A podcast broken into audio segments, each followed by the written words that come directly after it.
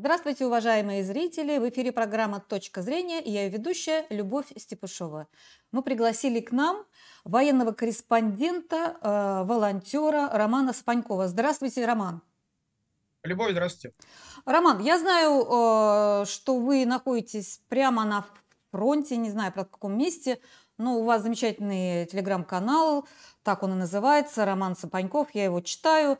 А, спасибо вам, очень интересно. И вы как бы с а, мест событий можете нам прояснить многие моменты. А, давайте сначала я послушаю, мы все послушаем ваше мнение по поводу вот э, сбитого позавчера уже, наверное, американского беспилотника, вот этот Риппер, да, Ку-9, по-моему, называется, да. Это большой достаточно самолет, дорогущий, тяжелый, может нести бомбы. Но в данном случае он был, как э, я поняла, как разведчик, да. А, вопрос такой, первый. Почему Минобороны не сказала, что оно его сбило? Хотя всем очевидно, что там был таран или э, что-то такое, что заставило, какое-то действие было, что заставило этот э, беспилотник упасть. Почему мы прямо не говорим, вот мы вас сбили, потому что вы нарушили там установки такие-то, такие-то, такие-то, наши ограничительные красные линии. Пожалуйста.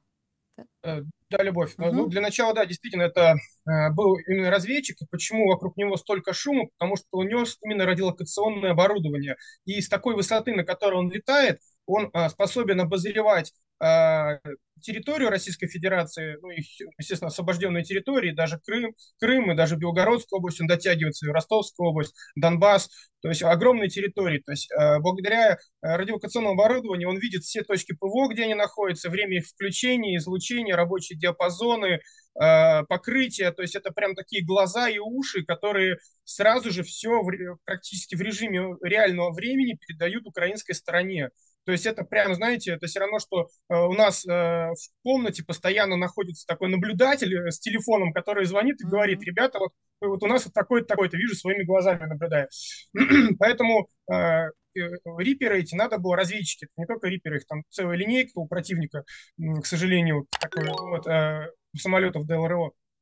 Э, надо было сбивать давно, потому что по э, всем данным, даже вот крейсер «Москва», это флагман Черноморского флота, был потоплен после подсветки цели э, самолета разведчика. Он, правда, летал на всякий пожарный на территорию Румынии, чтобы гарантированно его сбить не могли, даже если вдруг мы решимся. То есть противника, понятно, есть, э, не, не питает иллюзий по поводу, вот, что, как поступать э, после вот таких вещей. Но, тем не менее, вот, потопили наш э, крейсер «Москва», с помощью после подсветки разведчика э, во время атаки беспилотников на Севастополь, это летом прошлого года, мы все ее тоже помним массовой, э, и на аэродромы тоже, вот Нефедоровка, тоже наворачивали круги именно американские разведчики. То же самое было после атаки на Белгородскую нефтебазу, мы тоже это помним. Я более чем уверен, что Э, во время э, последних вот атак э, стрижей, когда вот сбивали массово этой зимой, этой осенью, тоже разведчики крутили.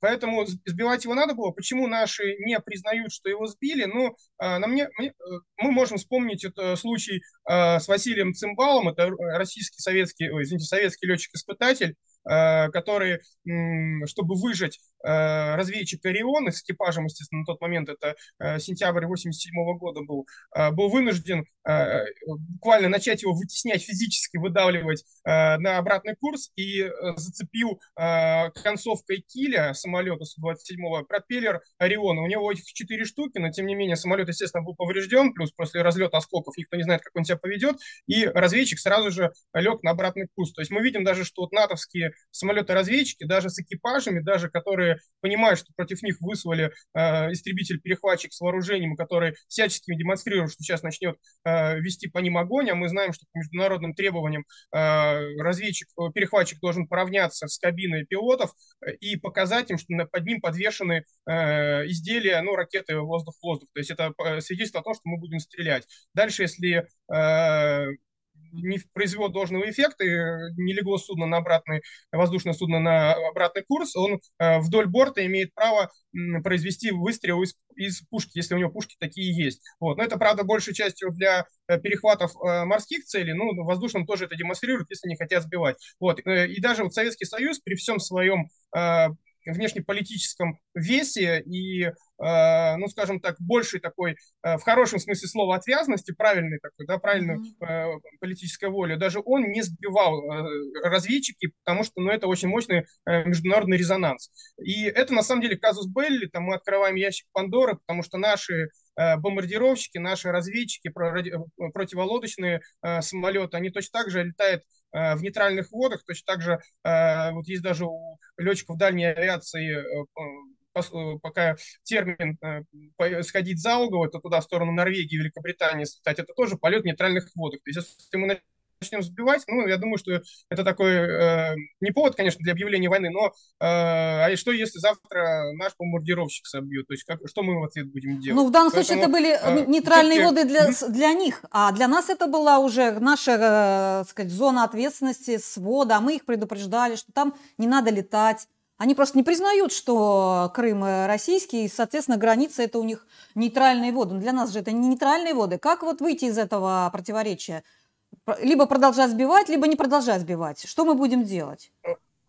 Я уверен, что надо продолжать сбивать, конечно. Мы находимся в той ситуации, когда полеты таких вот разведчиков, плюс это действительно провокация такая, что мы не признаем территорию э, российской, поэтому там летаем. Поэтому в такой да. ситуации э, уже Надо показать, да? Показать, что да. это наша территория, да? Да. Угу. да. Понятно. Э, поэтому, да, прошу прощения. А вот э, все-таки будет эскалация. Вот американцы сейчас э, скивают, что это не профессионализм летчика, там, мол, это единичный случай. А, а мы сейчас, и они запустят еще какой-то там э, поближе к нам, да, э, опять нарушат вот нашу границу. А, будет ли эскалация или, или, или они просто не решатся? Или мы не решимся? Не знаю, вот все-таки прогноз какой-то дайте, пожалуйста. Ну, знаете, э, я думаю, что они попытаются еще, потому что то, что они заявляют, что э, никакого сбития не было, самолет упал сам из-за непрофессиональных действия Э, летчиков, но это как бы такой признак, что это не было боевым столкновением, а раз не было, мы продолжим летать, ни в чем не бывало. Поэтому я думаю, что еще будут такие попытки. Ну, эскалации не будет. Вот с моей точки зрения не будет, потому что БПЛА для того и созданы, чтобы, чтобы не было казус Белли без летчика. Да, совершенно, совершенно верно, да, пока не погибли люди да. с обеих сторон, причем, ну, я думаю, что прям такой эскалации да. действительно не будет. Да. А, теперь давайте э, перейдем, э, вот э, хотела вас спросить по поводу обстановки на фронте, да. А, mm-hmm. Я когда читаю телеграм-каналы, а мне по роду деятельности вот приходится это делать, ну и вообще интересно, да, а, меня поражает, ну, совершенно какие-то полярные точки зрения на то, что будет происходить в ближайшее время. Я имею в виду с одной стороны, пишут, что вот э, там украинцы сосредотачивают там 70 тысяч э, в Запорожской области, вот они сейчас прям перейдут, там будут клещи там какие-то рвать, вот это вагнеровцев там э, под, под, под Бахмутом, да, и так далее, и так далее. То есть нагнетается такое, такая вот, такая, не знаю, алармизм такой, что вот они сейчас прям перейдут наступление, прорвут, как было в Харьков, при, при Харьковской операции, и выйдут вот к Крыму, выйдут к Азовскому морю. Это с одной стороны. С другой стороны, вот американская там газета, по-моему, вчера написала, что ВСУ уже не способны не организовать никакого контрнаступления, у них выбиты все профессиональные военные, и вообще западная помощь не поспевает, и дай бог там в апреле, а, а, а может быть и, и не вообще и в апреле не будет. Вот вы там на месте, э, какие у вас ощущения по поводу всего этого?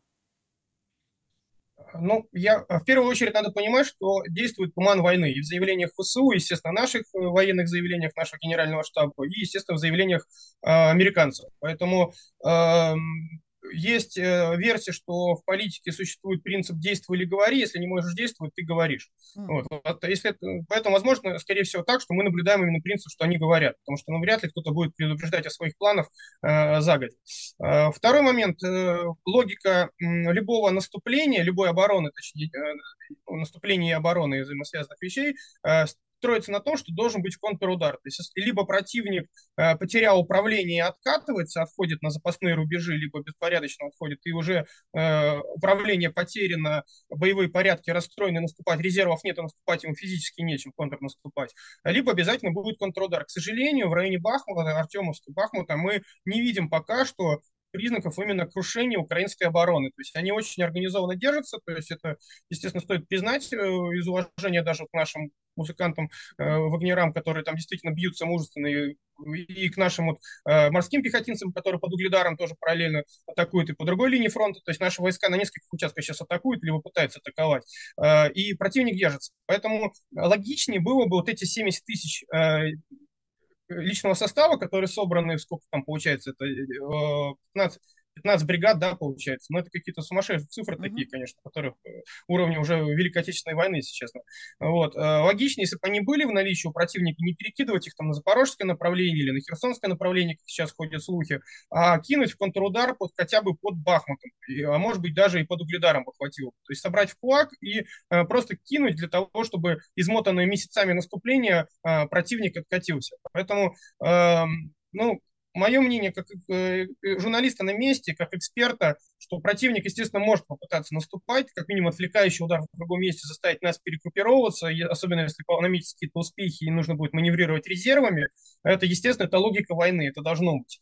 Э, но прямо что такое полноценное наступление уровня, все, мы собрались под Бахмутом, там оно гори огнем, а мы сейчас пойдем э, на Крым, вот, ну, мне кажется, это подозрительно я думаю, что такое вряд ли случится, прям такое организованное массивное наступление.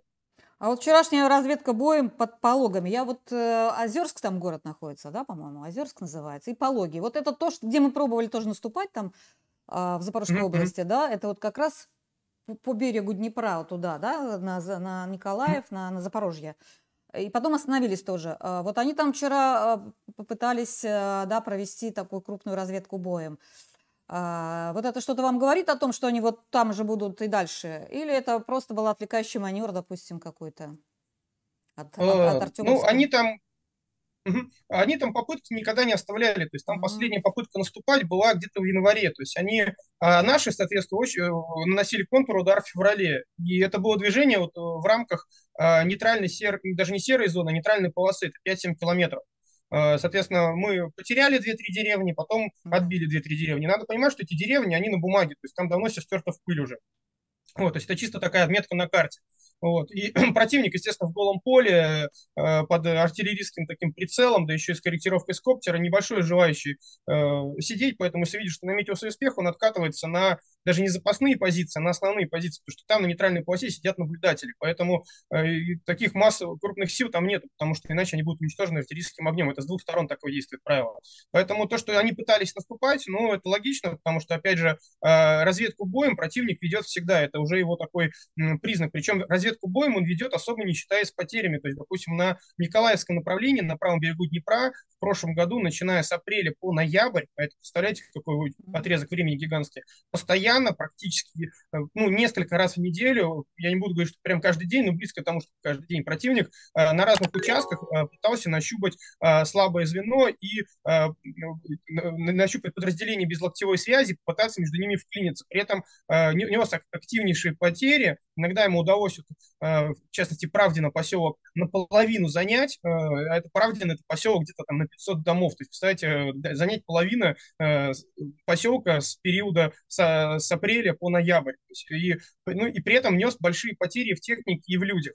Э, и иногда такой, э, такая тактика, она может иметь успех, то есть, допустим, противник под э, Зеленополем на Херсонском направлении или вот под Балаклеей на Харьковском направлении, то есть он нащупал как раз именно подразделение, которое на тот момент было ослаблено постоянными боями, не имела резервов, и э, там направление э, успеха достиг. Но мы должны всегда помнить, что на тот момент это в России была не проведена мобилизация. На тот момент убивались mm-hmm. именно подразделения, которые были уже измотаны боями, без ротации, и ну, это была качественно другая армия то есть количественно и качественно. Поэтому Сейчас такая тактика, это просто, э, опять же, противник, когда пытался эту тактику использовать уже в октябре, в ноябре, он попадал в огневые мешки, удары уже авиации. Да, И уже не действовал. Он нес безумные потери, и даже по украинским меркам с этими потерями уже э, не смог их переварить, перестал э, пытаться на этих участках. Я, такой есть канал Don't Stop War называется, да, там как mm-hmm. раз вот ребята сидят, по-моему, около Херсона. Вот mm-hmm, несколько да. дней назад там прям такие, такие тревожные сообщения – надо укреплять нашу оборону, сейчас они вот к нам полезут, а у нас тут как бы вот э, не очень-то и хорошо. А, Почему мы как-то вот у нас все не очень хорошо? У нас, по вашим ощущениям, там в тылы, тылы-то нормальные, как если они все-таки вот этот кулак 70 тысяч, как вы говорите, логично бросят, мы-то сможем остановить это наступление? У нас какие-то есть там э, резервы или что на этом запорожском а... направлении? Да, но тут так, знаете, напрашивается сказать, вот под городом таким-то находятся такие-то подразделения, но это явно не стоит говорить в условиях войны, вот, и ни количество, ни качество. Но э, любой человек, кто ездил по освобожденным территориям, по Южному коридору, или кто следил за новостями, в частности, вы тоже читали многих авторов, mm-hmm. наверняка видели, то есть какие э, возводились, начиная с сентября, даже с октября по последний период, Э, инженерные коммуникации. То есть там армия массово закапывалась, э, подготавливалась mm-hmm. к тяжелым э, оборонительным боям, минировала, и работа проведена была очень качественная. в этом плане наша вот именно инженерные войска и наша вот культура армейская, она, конечно, на высоте, потому что, ну, копать много и качественно солдаты и инженерные войска умеют. Поэтому коллеги вот из Домстоквара ну, возможно, я допускаю, что на каком-то участке, ну, могут быть, э, знаете, как э, желание лучшего из лучшего. То есть, если mm-hmm. окопались, нет, надо лучше, стремление к лучшему, это нормально. Поэтому я рискну предположить, э, надеюсь, они на меня не обидятся, если я так... Вот, ну, я думаю, что это связано именно не ситуацией, что все пропало, сворачиваемся, уходим, mm-hmm. а именно вот желанием все-таки довести до идеала. Ну да. Думаю, что какие-то каналы смотрят и в Министерстве обороны и вот как-то да, все-таки реагируют. Ну, мне хочется на это надеяться. А, вот мобилизованные вы упомянули, э, э, чувствуется их присутствие, они есть там? Или, или как, как они настроены? У них есть мотивация? Вот говорят, мотивации у них нет. Ваше мнение по мобилизованным? А, да, они есть, конечно. Их э, прибытие в войска очень сильно Э, укрепил оборону, ну и плюс морально поддержал те вот части, которые были э, сначала спецоперации на передовой. Потому что, естественно, когда они видели, что резервы есть, прибывают, и они э, укомплектованы, потому что, вопреки слухам, все-таки мобилизованные ехали на фронт уже достаточно хорошо укомплектованные. По поводу их морально-волевых качеств, ну, понимаете, люди бывают разные. То есть, ну, надо понимать, что мобилизованные первой волны, которые прибывали, это были, по сути дела, добровольцы. То есть, они получили повестку, не стали бегать, не побежали там по врачам рисовать справки, а собрались и пошли э, на фронт. И я думаю, что не погрешу от истины, если скажу, что на фронт, именно на передовую, они поехали э, скорее как добровольцы. Потому что я думаю, уверен, что человек категорически против, и э, руководство видит, что он э, готов там на грани дезертиста, но лишь бы не ехать на войну, но, скорее всего, оставит его в тылу на полигоне для дополнительной подготовки психологической и военной. Поэтому э, я категорически не согласен, что мобилизованные это прям дезорганизованные какие-то люди. Это наши русские люди, это воины, бойцы, э, и плюс это люди, которые с сентября уже так или иначе прошли э, очень большую военную школу. То есть, представляете, они уже э, пять месяцев на передовой, э, под обстрелами, в атаках, в обороне. Но это уже ну, это совершенно не тот образ, который нам рисовала вражеская пропаганда в сентябре. Я знаю, что вы, вы специально занимаетесь беспилотниками и закупаете их, и сами даже свою команду собрали, чтобы сделать свой беспилотник. Вот э, тоже читаю, что э, ВСУ опережают нас по беспилотникам, они там все смотрят, э, и вообще даже двинуться нельзя, даже, извините, там пописать нельзя отойти, что тебя тут же убьют. А вот с этой точки зрения, скажите, пожалуйста, выровнялись ли мы немного хотя бы по вот, беспилотникам? И что вот вы именно предлагаете армии или Министерству обороны, или вот у вас все еще кустарно все? Есть какие-то успехи у вас? Продвижении своей линии? А, да, ну, на, надо сказать, что действительно э, снабжение армии беспилотниками, оно очень сильно подтянулось. То есть той, э, того ужаса, который был по состоянию даже на сентябрь, уже нет пошло более-менее э, централизованное снабжение, плюс, естественно, огромная помощь от э, волонтеров-добровольцев, то есть вот это симбиоз государства и гражданского общества, он действительно э, решает очень много проблем. По части именно беспилотников у противника, противник, ну, к сожалению, действительно, он на шаг впереди нас, потому что надо отметить, что вот эта история нынешняя с беспилотниками камикадзе, беспилотниками ближнего радиуса действия, это до 5 километров от линии фронта, к, к этому армии мира не готовились. То есть даже американцы сейчас начали экстренно изучать опыт э, вот этой спецоперации, чтобы сделать себе аналоги вот этих ближних беспилотников, которые мы сейчас закупаем э, в Китае у известного производителя, пытаемся сделать сами. То есть мы, в принципе, что мы, что Китай, э, американцы, извините, э, на одной такой э, стартовой прямой находимся. То есть у нас даже мы немножко даже впереди, потому что у нас уже есть год опыта, который мы видели своими глазами и пощупали руками. Э, по поводу беспилотников, ну, там, э, чтобы не ударяться э, в такие технические моменты. Основная проблема в том, что э, гражданские беспилотники затачивались э, как, э, грубо говоря, как иномарка хорошая. Ты сел, поехал, включил кондиционер, и играет музыка, э, и все у тебя хорошо. То есть, и никто не рассчитывал, что они будут применяться в жестких боевых условиях, когда действительно они, э, во-первых, в условиях рэба, потому что ну, никто не мог представить, что в гражданском жизни вообще будет рэп, ну, радиоэлектронная борьба, если да, кто не да. знает, помех, помех, помехи будут ставиться. То есть это вообще не закладывалось. И тем не менее, э, и там дальше есть свои нюансы, типа цифровая связь пакетная, аналоговая связь, э, и в зависимости от нее беспилотники себя по-разному ведут. И поэтому э, у противника пока что, вот, чтобы тоже опять-таки не вдаваться в технические детали, какой мощный плюс. То есть у них вот эта вот вся э, волонтерская, э, техническая подготовка, она э, очень, то есть у них от момента идеи до момента реализации проходит ну, на